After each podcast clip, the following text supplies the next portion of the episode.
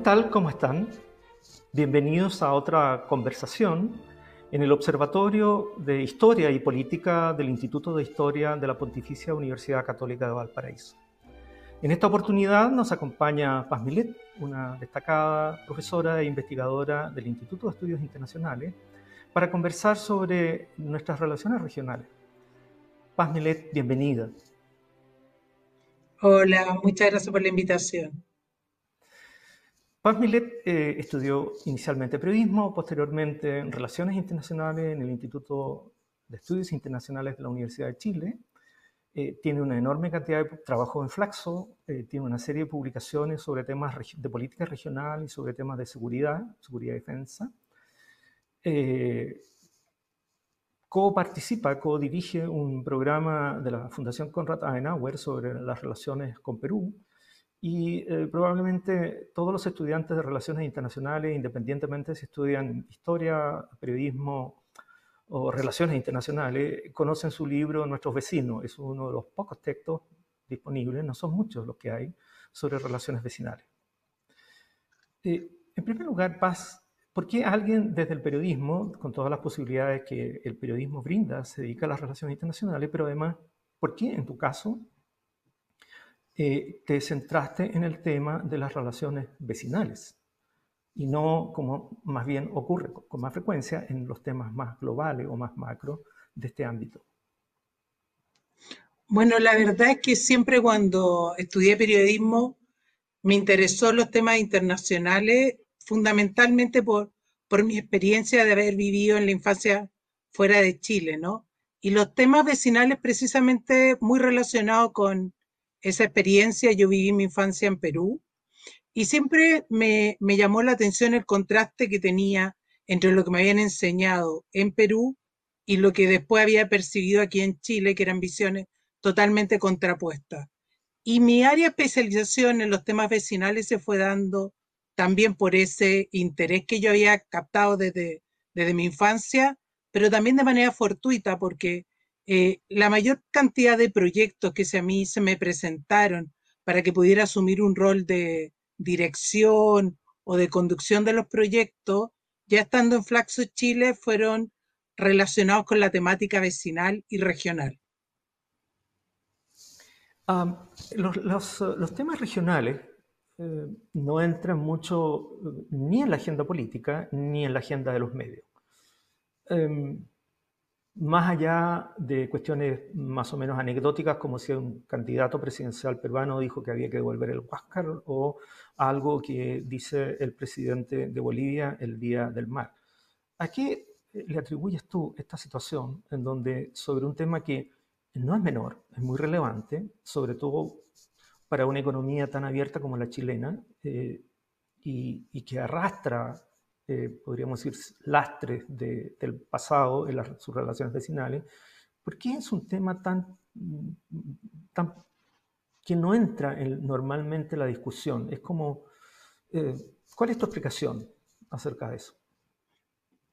Bueno, yo creo que fundamentalmente hay tres explicaciones. Primero, que los temas internacionales en general no son temas que convoquen a la clase política, o sea, son temas que no captan votos mayoritariamente.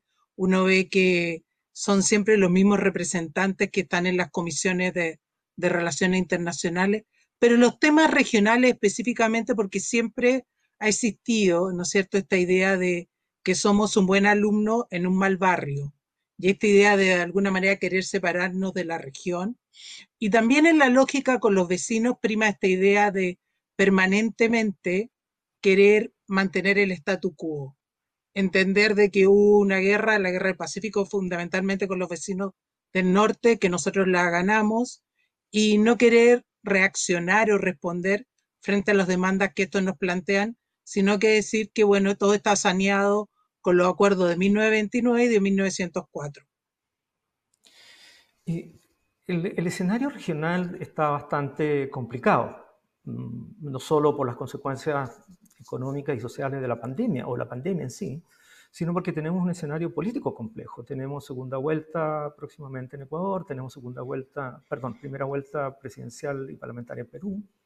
en, por ahí en noviembre, si mi memoria no me traiciona, tendremos elecciones parlamentarias en Argentina.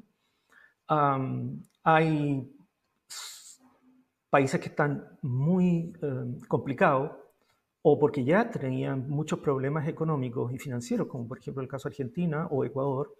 En muchos el PIB además ha caído fuertemente. Eh, si tú tuvieras que de una manera simple y didáctica identificar como las tendencias o los problemas centrales por los cuales atraviesa la región ahora, ¿cuál sería tu, de todos los problemas que hay, cuál sería tu, tu perspectiva de dónde están los más relevantes o aquellos que un estudiante de relaciones internacionales tendría que ponerle más, mayor atención? Bueno, yo creo que hoy en día estamos en un momento crucial. Nos centramos mucho en la lógica de la pandemia, pero vemos ciertos factores que ya existían antes de la pandemia y que está ha profundizado. Por ejemplo, yo creo que hay un descontento patente a nivel, ¿no es cierto?, global en la región y que ha tenido distintas formas de expresión. Hay un descontento con el modelo en general, con el modelo político, con, con el modelo económico y en general con cómo el Estado está respondiendo en el contrato social que se han elaborado, ¿no es cierto?, con eh, los distintos actores de la sociedad.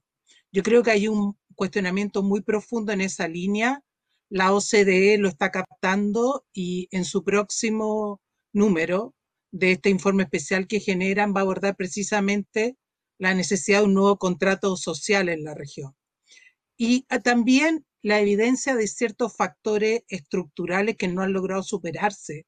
Por ejemplo, el alto nivel de informalidad en la, en la región, la escasa distribución, ¿no cierto?, de los recursos hay, eh, hay una noción de polarización muy fuerte, no solamente política, sino social, cultural, de sectores que no se sienten incorporados. Y eso se da cuenta, por un lado, ¿no es cierto?, a partir de la pandemia, en este nivel de, de, informalidad que es tan patente y que está evidenciándose en países como Perú, que más del 50% de la población vive la informalidad y necesita salir diariamente para, para obtener lo que su sustento y que por eso no, no sigue las cuarentenas, pero también, ¿no es cierto?, en factores como la falta de, de acceso a una educación saludable, a las mismas nociones elementales de la sanidad.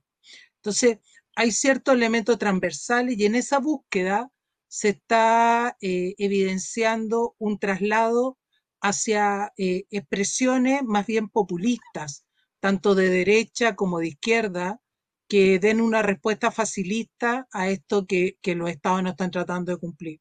Entonces yo creo que esos factores están cruzando transversalmente. En algunos países se ha desarrollado estallido social, en otros hay búsqueda de nuevas constituciones, pero sí nosotros no podemos dejar de constatar que ya a fin del 2019 estábamos evidenciando, ¿no es cierto?, un descontento general en los países de la región si, uno mira, demos una vuelta por, el vecindario. Eh, si uno, partamos por Perú. Cuando uno mira eh, a propósito de lo que tú señalabas respecto del descontento con la democracia en Perú o con el descontento respecto al sistema político, bueno, no es menor que eh, en un periodo en donde debió haber un solo presidente, finalmente hubo cuatro. estamos a puertas de una elección presidencial, ningún candidato tiene más allá del 10% de los votos, más o menos en las encuestas, pero hay algo que Steven Levinsky, destacado cientista político de Harvard, señaló eh, respecto del sistema político peruano ya desde hace por lo menos unos cuatro años atrás, que paradojalmente tiene un sistema de partido en donde no hay partido. Tú has señalado, hiciste una referencia al tema del populismo. Em, ¿Tendremos, eh, en tu opinión, independientemente de quién gane una, una nueva secuencia populista en Perú? Eso es lo que se espera. La verdad es que eh, también se une a lo que dice Levitsky, que analistas peruanos te dicen que esta es la peor crisis, la que se está viendo actualmente, incluso peor que la que se generó por la guerra del Pacífico. A eso se une, ¿no es cierto?, un descrédito generalizado de la clase política peruana, que no hay que olvidar que han estado involucrados, ¿no es cierto?, cuatro expresidentes y algunos de los principales líderes políticos, tanto del oficialismo como de la oposición, en algunos de los principales escándalos de corrupción a nivel regional. Y además ha habido una serie de modificaciones eh, que no se han realizado, por ejemplo, a nivel de constitucional, que permite que permanentemente se utilice esta noción de la vacancia por parte del Congreso. Entonces, en este escenario, en que además hay un descrédito general de la clase política, lo que están surgiendo son las figuras que tratan de separarse de esta, de esta idea de la, la política tradicional. Y en esa separación hay una opción por el populismo. La verdad es que uno ve que frente también a la inexistencia de partidos políticos, surgen permanentemente movimientos que llevan a estos líderes al poder y claramente se ve la posibilidad que en el actual escenario en que los cinco principales candidatos están empatados en un 10%, la diferencia la, más, la marque, ¿no cierto?, eh, promesas populistas. Y es el escenario que se ve hoy cada vez más concreto en Perú. Una, de las cosas que llama la atención, eh, visto desde fuera, es, eh, salvo este, podríamos decir, estallido momentáneo en, en, el verano de jóvenes en las calles, fundamentalmente estudiantes universitarios, en Perú da la impresión de que no hay una tradición de movimientos sociales.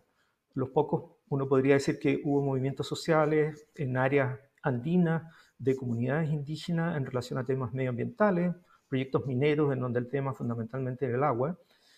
Eh, podemos suponer que ese movimiento universitario eh, eh, asociado a la deposición del presidente Vizcarra tendrá continuidad en el tiempo en Perú. Es que esa es una gran duda y es un fenómeno en desarrollo, como se dice. La verdad es que por primera vez en la historia de Perú, se desarrolla una marcha de este alcance, movilizaciones de este alcance, sin una articulación central. Porque la marcha de los cuatro suyos, ¿no es cierto?, generada antes de la llegada de, Toledo al poder, fue una marcha eh, convocada, organizada.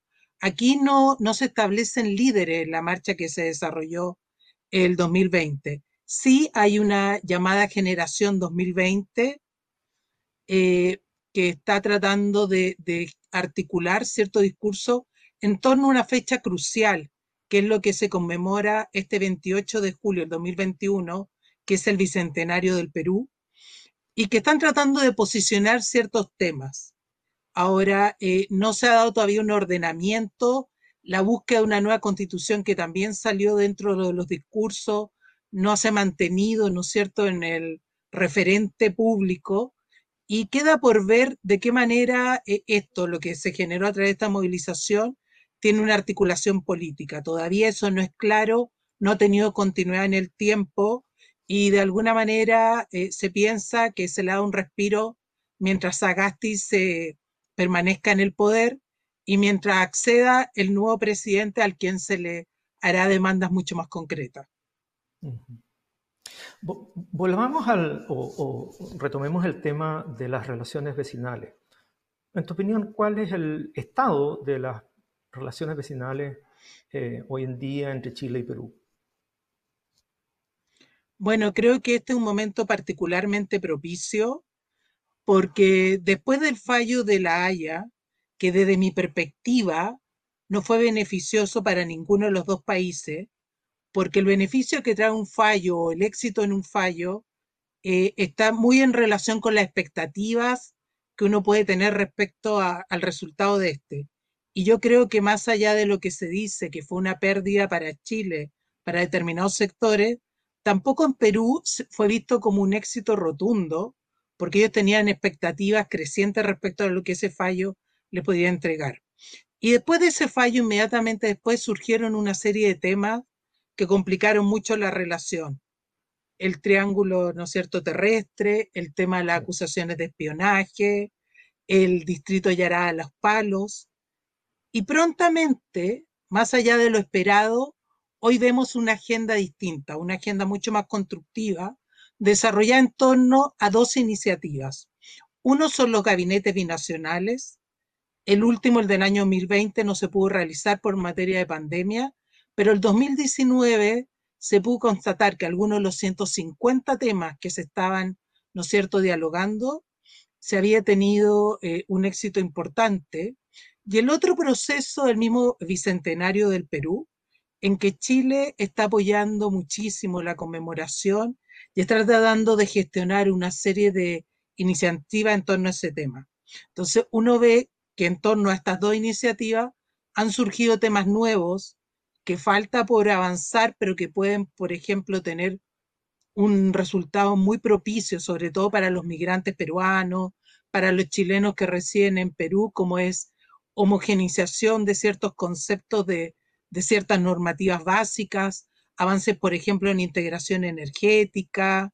Entonces, uno ve que hay otra, otra dimensión de la relación bilateral en los últimos años que no se esperaba posible en momentos en que estuvimos involucrados en un tema como el de, ¿no es cierto?, eh, del límite marítimo en la Corte Internacional de Justicia de la Haya. Por lo tanto, ya no tendría sentido seguir hablando de las famosas cuerdas separadas de esa época. Bueno, es que eh, precisamente yo creo que las cuerdas separadas eh, es una teoría que hoy está en cuestionamiento, porque si uno piensa, ¿no es cierto? Eh, claro, Michelle Bachelet dice que no va a optar por esa estrategia, no, no opta por lo que le plantea Perú de las cuerdas separadas. Piñera lo, lo acepta, pero si uno ve entre ambos mandatarios lo que ocurrió en la relación bilateral, no hubo mayores diferencias en ámbitos como por ejemplo el comercial. ¿Y por qué? Porque de alguna manera, más allá de las opciones de los gobiernos, hay ciertos temas que en, la relación chileno-peruana funcionan casi con piloto automático, más allá de la voluntad de, de los gobiernos. Entonces es interesante ver cómo entre uno y otro gobierno no hubo mayores diferencias en ciertas áreas, sí quedaron, ¿no es cierto?, postergados ciertos temas en el ámbito de la diplomacia bilateral, como los dos más dos, ¿no es cierto?, el COSED, el Comité de Seguridad entre ambos países, pero otros temas que dan mayor dinamismo en la relación bilateral funcionan casi con piloto automático más allá de la voluntad de los países. Mm. Pasemos a Bolivia. Eh, con Bolivia probablemente, tal vez de manera más acentuada que en la relación con Perú, eh, ocurre que tras el fallo de la Haya, eh, Bolivia como que salió del radar de la sociedad chilena en general. Y si eh, los bolivianos no tuvieran el Día del Mar, que suele aparecer en los noticiarios de televisión, probablemente estaríamos solo enterados de que de nuevo hay una situación de tensión política a propósito del juicio a la expresidenta Yanine Áñez, pero mm, parece que nadie se acuerda ya que todavía hay un juicio pendiente a propósito de las aguas del Silala. ¿Cómo ves tú el tema actual de la relación con Bolivia? Bueno, yo creo que el del agua del Silala se asume por parte de la ciudadanía como un tema más técnico, ¿no? El, caso mayor era el que hablaba de si Chile tenía la obligación de negociar. Y yo creo que en el radar ciudadano no quedó esta lógica de que la Corte decía que no había una obligación chilena, pero eso no afectaba a que hubiera una voluntad de diálogo y que se concretara un diálogo entre ambos países. Eso, además, eh, de alguna manera, eh, queda fuera de nuestra perspectiva con la salida de Evo Morales del poder y claramente para Yanín Áñez eh, la relación con Chile no fue prioritaria dentro de lo que se desarrollaba. Pero yo creo que a partir del último día del mar sí hay una situación distinta, porque Bolivia concretamente hace una mención a que no va a cejar en su lucha por eh, obtener un acceso soberano al Pacífico y que fundamentalmente eh, cree en el diálogo, en desarrollar un diálogo constructivo eh, con Chile. Entonces, proviene desde Bolivia una nueva propuesta para Chile y, bueno, yo creo que ahí nuevamente Bolivia entra en nuestro radar. Además que hay un tema concreto. las mejores condiciones en la relación, ¿no es cierto? Eh, Chile-Bolivia, o sea, a manera de continuidad, de, de, dialogar con alguien que realmente tuviera la espalda política, fue durante el periodo del MAS, más allá de las tensiones y de lo que significó el tema de la Haya. Porque antes no hay que olvidar que antes de la llegada de Evo Morales, eh, Lagos tuvo que dialogar con cinco o seis presidentes durante su periodo. Entonces, hubo también mucha variación. Evo Morales fue el primer presidente que después de mucho tiempo llegó, ¿no es cierto?, a través de las urnas, no confirmado por el Congreso. Arce vive una situación igual, similar, y con mayoría en el, en el Congreso. Entonces, de alguna manera, para Chile hay una seguridad que no había con otros mandatarios bolivianos. Y, puede ser que en esta lógica de, efectuar una, una, una, construcción, un relato a nivel vecinal, eh, Chile vuelva a dialogar con Bolivia. Pero ves tú que haya voluntad política, da la impresión de que el, los temas de política interna en Chile absorben la, total, la totalidad de la energía de la clase política, para no entrar en el tema de, de la performance uh, posible del, de los últimos años del, del actual gobierno. Uh, ¿Habrá en, en, la clase política chilena eh, la suficiente perspicacia de la, de la, oportunidad, de usar una buena oportunidad en buenas condiciones para negociar?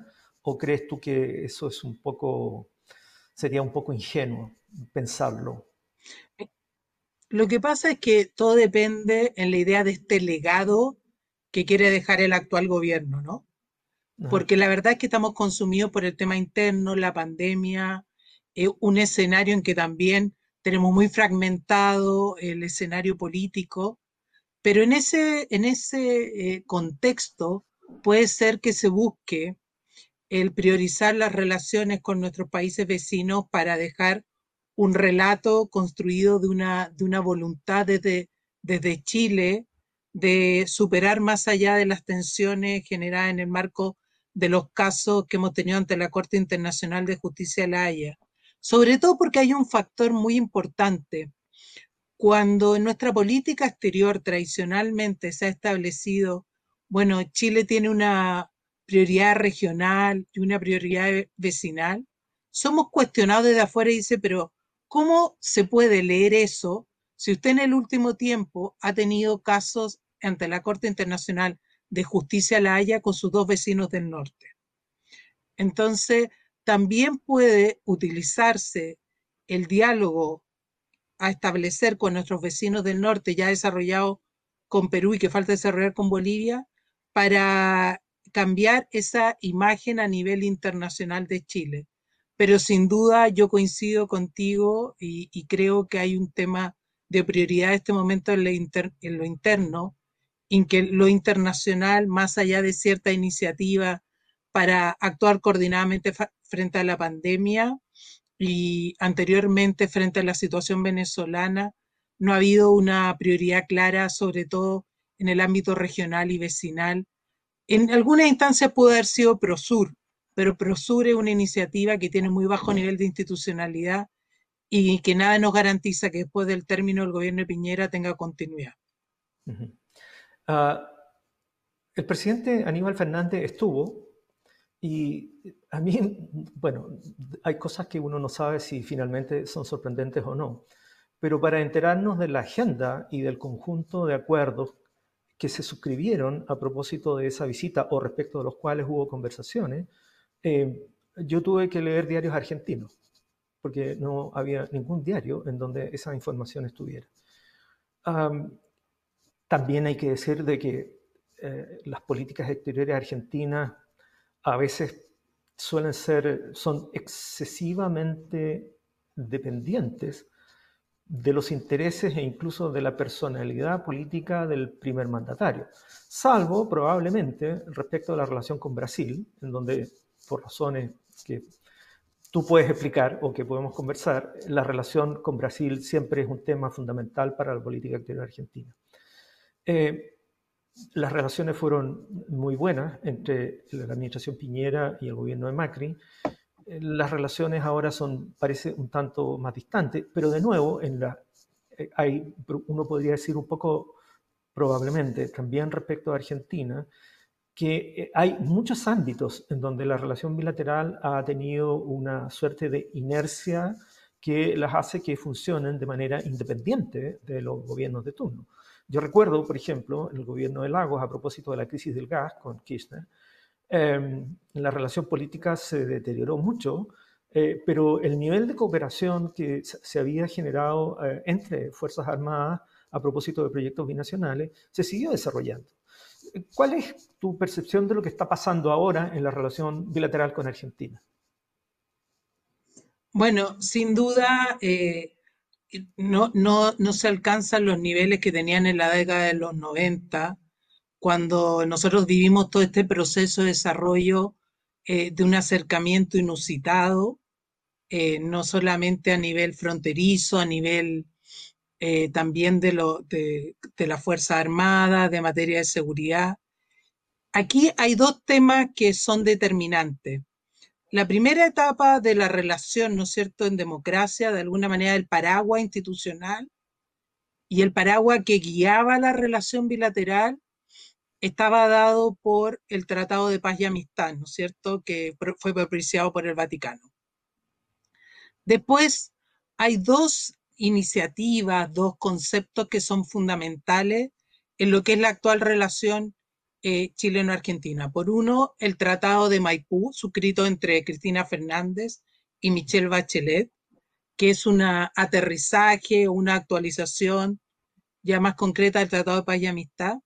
Y por otro lado, no hay que olvidar la iniciativa Chile-Argentina 2030, que están desarrollando ambos gobiernos, liderados por ambas cancillerías, planes, particularmente en el caso chileno, en lo que participan actores sociales, académicos y en el caso eh, político, y en el caso Argentina tiene una participación bastante destacada gobernadores regionales. Ahí, de alguna manera, se relevan los temas que eh, son fundamentales en la relación bilateral. Pero sin duda, los avances que se tengan en esa instancia deben ser rescatados por los gobiernos centrales, con eh, Macri hubo afinidad política de Piñera, pero no es la misma afinidad que existe con Fernández. Habían expectativas en el marco de que para Chile Argentina es un aliado estratégico, pero Fernández, bueno, no hay que olvidar que apenas entró estaba todo el tema de la pandemia y yo creo que también no hay el mismo nivel de empatía que se tenía eh, con Macri. No podemos dejar de constatar eso. O sea, las declaraciones de Fernández en medio de la pandemia fueron poco propicias o poco diplomáticas, de alguna manera, eh, pero para Chile siempre hay una prioridad muy clara de la vinculación con Argentina. Hoy se está trabajando en el ámbito de, de, eh, los corredores, que es un tema fundamental, ¿no es cierto? el, el tema fronterizo, en coordinación con la pandemia, pero aún faltan una serie de temas por abordar, temas que han ido quedando al margen en la relación bilateral. Y sin duda no hay que olvidar que eh, durante Piñera 1 y durante Piñera 2 hay un tema que es concreto y que siempre está presente en la relación que en Argentina, que es la extradición que no se otorgó de Galvarino Pablaza. Ah, Pasemos un poco a un, espacio distinto, pero no menos relevante, que son los procesos de integración. Recientemente se debió, de, aquello que debió ser una, entre comillas, celebración, el trigésimo eh, aniversario de la creación de Mercosur, terminó en una suerte de desaguisado, eh, en donde eh, el presidente de Uruguay solicitó mayor flexibilidad y el presidente Aníbal Fernández, que tenía la presidencia pro tempore, eh, le dijo que si no le gustaba se podía ir. Dijo, si somos un lastre, se pueden cambiar de barco. Bolsonaro había dicho lo que tenía que decir y se había de hacer otra cosa. Eh, el, el, Mercosur ha tenido una historia que es un poco como montaña rusa, pero claramente pasa por un mal momento. El tema que lleva más de 10 años de negociación de un tratado Mercosur-Unión Europea, de nuevo aparece absolutamente estancado, incluso ahora, con más trabas europeas de las que había hace un par de años atrás. ¿Cuál es tu percepción? Esto, hablar del Mercosur en este caso puede ser una, una forma de entrar en un tema más complejo que lo que está pasando con los procesos de integración en América Latina, en donde parece que ninguno funciona. O funciona a media, o funciona mal, o simplemente ya, eh, en realidad la pregunta sería, ¿y por qué no le dieron hace tiempo el certificado de función? Exactamente, y en el caso del Mercosur, más allá de, la, de las crisis y el estancamiento de los principales procesos de integración en la región, el caso del Mercosur es un caso bastante emblemático, es una iniciativa que los diez primeros años tuvo mucho éxito, que fue visto como una experiencia de integración en la región, porque significaba, ¿no es cierto?, la liberalización, eh, por un lado, de varios productos, pero también en una lógica más estratégica, significaba un acercamiento entre dos países que tradicionalmente habían sido rivales, como Argentina y Brasil, que empezaron a integrarse en una lógica de proyectos y después ya plantearon esta iniciativa a Uruguay y Paraguay.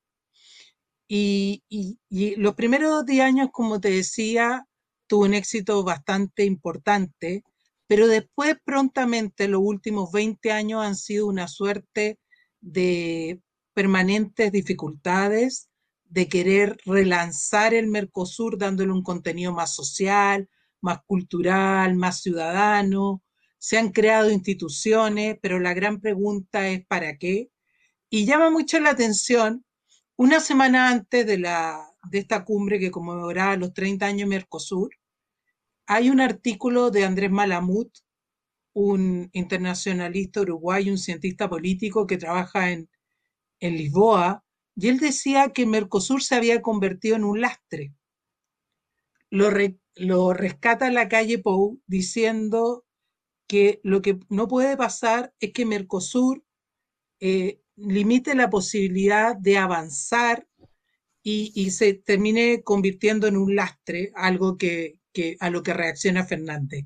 ¿Y por qué? ¿Qué está, por qué? ¿Qué está detrás? ¿no? Porque estos últimos años lo que se ha visto en Mercosur es una confrontación, una polarización cada vez más fuerte entre sectores liberales y sectores más proteccionistas. Y esto fue muy concreto en momentos en que se quiere reflotar el diálogo con Europa. Dilma Rousseff vio esta posibilidad como de, a través de este acuerdo, ¿no es cierto?, casi mantenerse más tiempo en el poder. Entonces, eh, busca que sus socios hagan una propuesta concreta para iniciar el diálogo con la Unión Europea reiniciarlo después de bastante tiempo y Argentina hace una propuesta muy pasada en expectativa, en demandas, e incluso en ese momento lo que se, está, lo que se pensó es decir, sigamos negociando y después que Argentina negocie por su lado.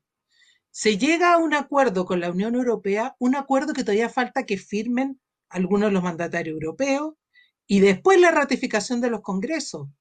E inmediatamente surge cuando se hace este anuncio de que, de que se está planteando este, que ya se ha llegado a cierto éxito con este acuerdo con la Unión Europea, surge la voz de Macron diciendo, a ver, ¿qué es esto? Esto daña fundamentalmente a los sectores franceses, entonces no podemos seguir adelante. En estas condiciones, reestudiemos el acuerdo. El acuerdo, el último acuerdo que se logró, casi desde el inicio es cuestionado. Y cuando se anuncia que ya se está terminando, se dice, a ver, pero faltan los sectores más conflictivos. Entonces fue un anuncio que fue de alguna manera muy apoyado desde Argentina, pero muy cuestionado desde otros sectores e incluso de organizaciones de la sociedad civil europeas que decían no podemos negociar con un Bolsonaro. El acuerdo hoy está estancado y lo que están pidiendo en el seno del Mercosur y la gran discrepancia en la última reunión es decir, abramos la posibilidad de negociar este y otros acuerdos por separado. Porque a inicio de la pandemia, cuando recién estaba asumiendo Fernández, Fernández, cuando le plantearon la posibilidad de negociar con algunos países asiáticos, dijo que no era el momento de negociar y de pensar en eso en plena pandemia, pero que también había que repensar para qué estamos juntos, para qué estamos en el Mercosur. Entonces, ese es un cuestionamiento mucho mayor que, que dice relación con cuestionarse el proceso que se ha llevado a cabo estos últimos 30 años y es de alcance mucho más allá de lo coyuntural. Ah, para ir cerrando eh, esta interesantísima conversación, eh, y precisamente a propósito de procesos de integración, ah, ¿cuál es, en tu opinión, eh, el estado de la Alianza del Pacífico? La Alianza del Pacífico fue tremendamente exitosa en su inicio, en, en áreas como, por ejemplo, la reducción de aranceles, ah, pero hoy en día, de nuevo, da la impresión de que estuviera estancada.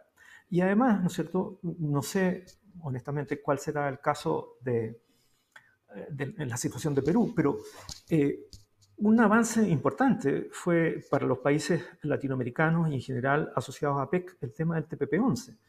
El TPP-11 fue eh, exitosamente negociado eh, eh, bajo el gobierno, el segundo gobierno de, la, de Bachelet, por el, canciller, que es el actual presidente del PPD, precandidato, pero es, se ha, con el tiempo se ha ido transformando en un tema de debate en Chile, en donde da la impresión de que predominan básicamente supuestos, eh, suposiciones, eh, sospechas, pero que no tienen una base, digamos, no estamos, la, discusión no se centra en el, en el texto y en las implicaciones del texto, sino en lo que las personas eventualmente suponen que podría ser. ¿Cuál, es tu, ¿Cuál sería tu percepción, tu opinión al respecto? Bueno, primero, respecto a la Alianza del Pacífico, yo cuestiono mucho que efectivamente la alianza surge como una iniciativa que busca una integración profunda entre países afines, pero la verdad es que una iniciativa que hasta el momento ha logrado generar coordinación entre los países para desarrollar una liberalización, pero que no ha logrado tener un, un marco de integración. Es una iniciativa que inicialmente tuvo bastante éxito, pero si uno cuestiona eh, el marco en el que se desarrolla, empieza el cuestionamiento, ¿no? Porque, por ejemplo, México tiene un comercio de solo un 2% con sus otros socios de la alianza y el comercio intraalianza es de un 5 o un 6%. Entonces, todavía le falta por desarrollar un marco de, hacia una integración mayor, ¿no?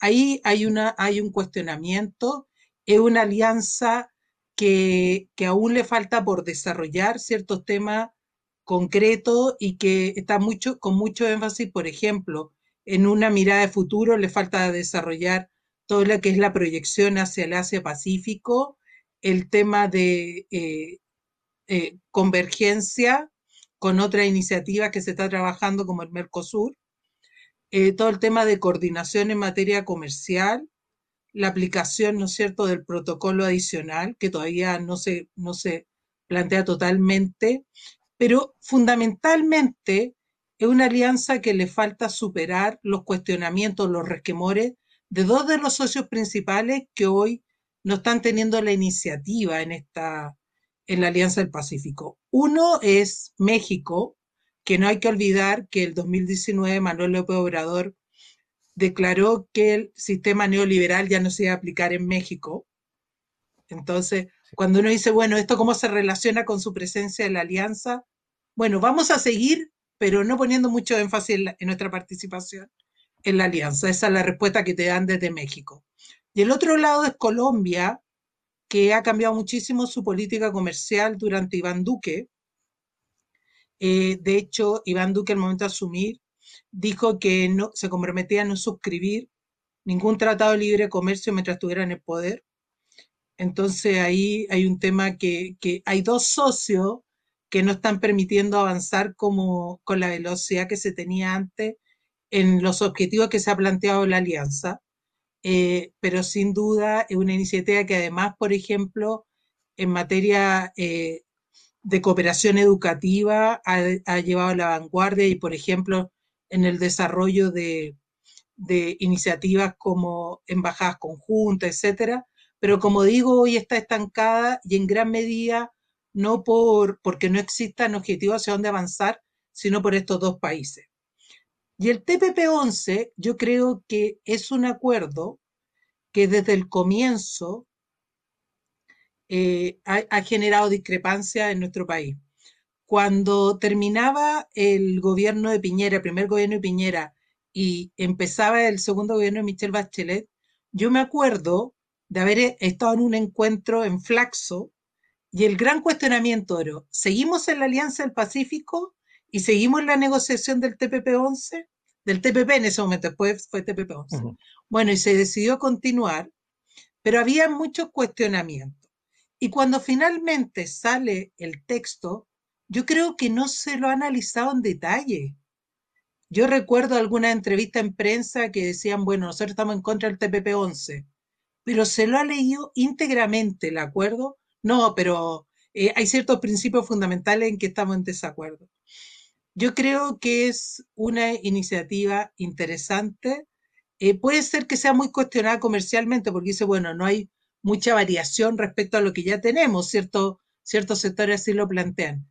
Pero los acuerdos no solamente responden a la lógica comercial, sino que en determinado eh, acuerdo es importante estar porque estratégicamente nos vinculan con otras regiones y entre el actual escenario internacional en esta confrontación de las principales potencias, es muy importante no desechar las invitaciones de suscribir, ratificar un acuerdo de esta envergadura que además no abre una proyección hacia una lógica de, ciertos sectores fundamentales. Paz Milet, muchas gracias por esta interesante eh, y tremendamente ilustrativa conversación acerca del panorama regional. Y esperamos muchas gracias a de nuevo en otra conversación en el observatorio. Muchas gracias.